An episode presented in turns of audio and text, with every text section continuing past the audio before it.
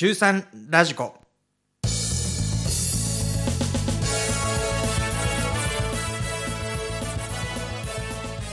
中3ラジコ。5月第4週目の放送をお届けします。実は先週5月第3週目の放送をすっ飛ばしてしまいました、えー気になっていたんですけれどもどうしてもやっぱり更新することができなくて1週間空けて2週間ぶりの届けとなっていますこの番組は中学3年生という一生に一度しかない大切な時間をあなたらしく悔いのないように充実して過ごしてほしいそんな願いを込めてお送りしています。中3ラジコ。今回の放送では親との関係のことをお話ししましょう。え5月の第2週が母の日でした。6月の第3週が父の日ですかねちょうど真ん中あたりでは早速親と子供の関係についてお話ししましょう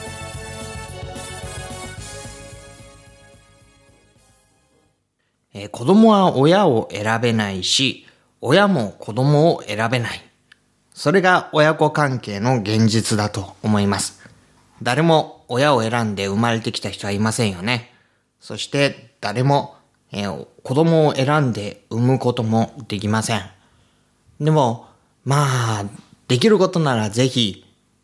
この親でよかったとか、この子供でよかったっていう風にですね、言える親子関係を持っていたいと思うんですね。で、中学生の時期っていうのは、ちょうどそういう親との関係を考えて、それを乗り越えていく、まあ、最初のきっかけになるような時期じゃないかと思います。今日はその親子関係を考えるときに、中学生に知っておいてほしいこと、一つのことをお話ししたいと思います。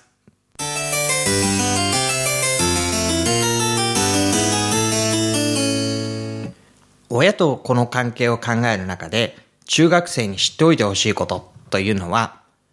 親にとって子供はいつまでも子供なんだっていうことです。実は、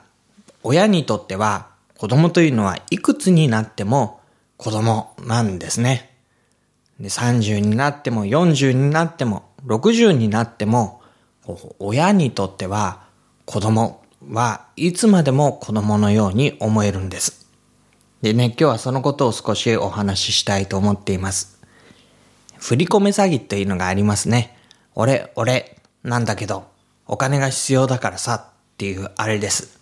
その電話がかかってきた時に、いとも簡単に騙されてしまう親がいるっていうのを、こう周りの人たちは、そんなことがあるかっていうふうに思うわけです。でも、こう実際に息子が困っているからと電話をかけてきたように思えると、どうにかしてあげなくちゃいけないと思う母親がたくさんいるのは事実です。その子供が小学生とか中学生ではないですよ。もう大学生とか社会人とか、あるいは40とか、そういう風になっても、まだ、あ、うちの息子がって思ったりするみたいなんです。実はですね、私のことでも私の母のところに電話がかかってきたことがありました。うちの母はもう70を超えているのかな。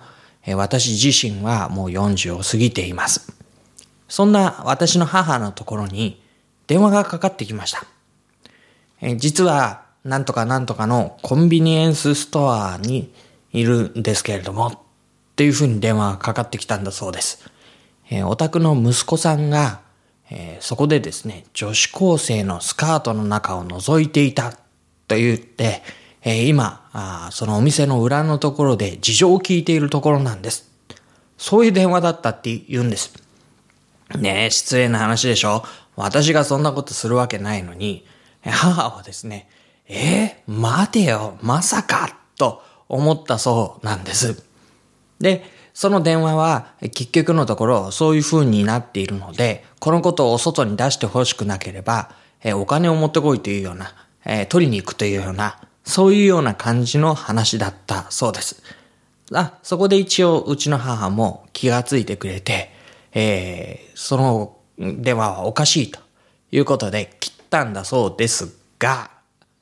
その後に私に電話をかけてきたんですね。実はこうこうこういう電話があったんだけれども、あなた本当に大丈夫っていうふうに電話をかけてきたんです。いや、大丈夫ってそんなこと私はしませんっていう感じなんですけれども、で、なんでそんな電話真に受けて信じてんのっていう感じとか、あ、子供扱いするなよとか思うわけですけれども、でも、母親にとってやっぱり子供は子供で、40になろうが何だろうが、心配な存在なんだ。そうです。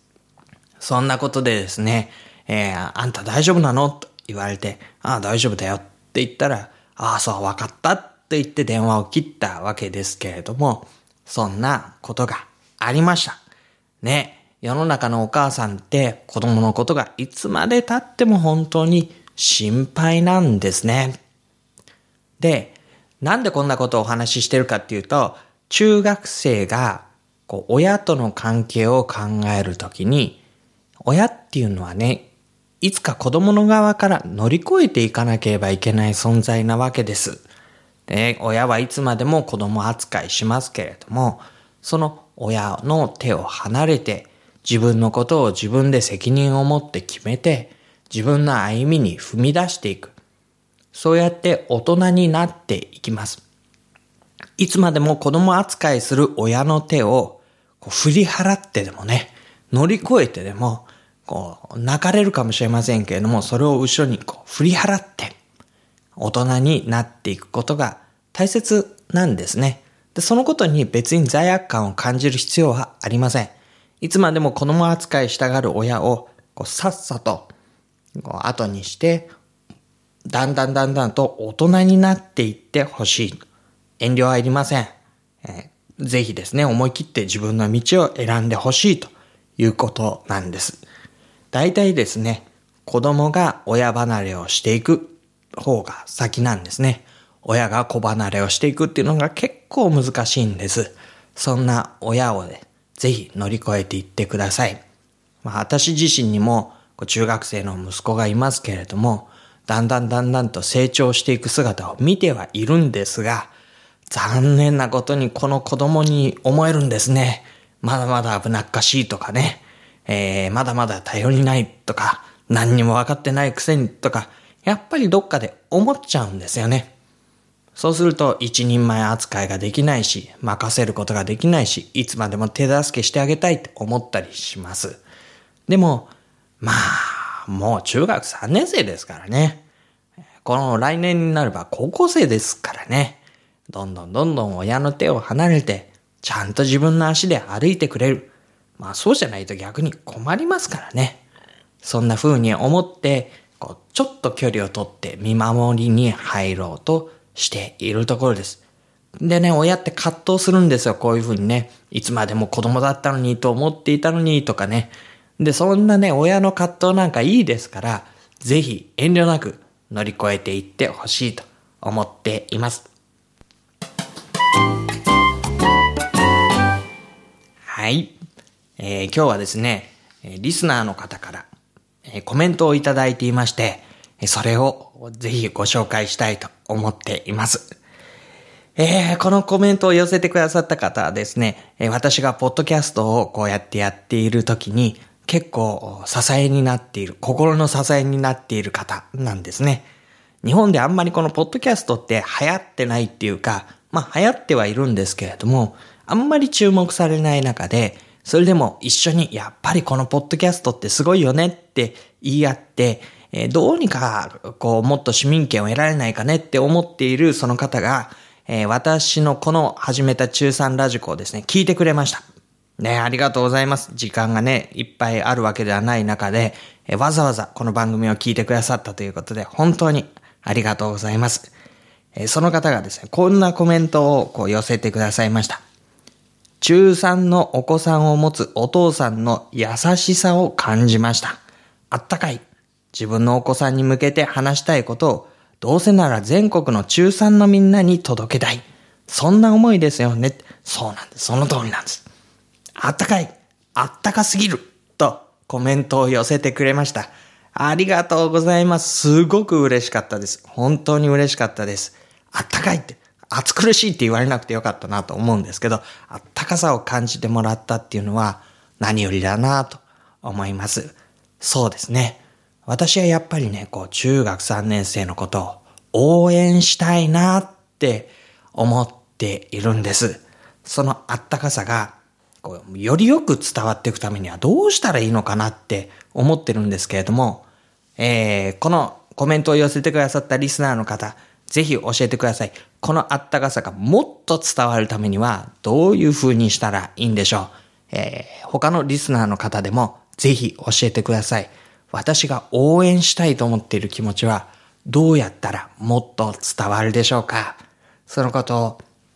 ぜひ教えてほしいと思っています。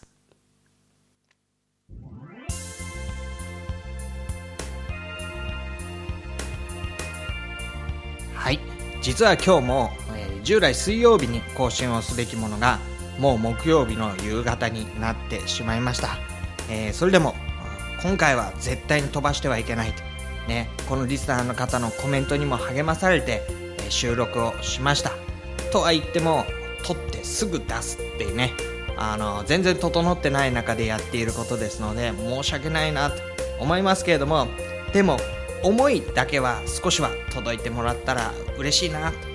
思っています。全国の中学3年生の皆さん、またいい1週間を過ごしてください。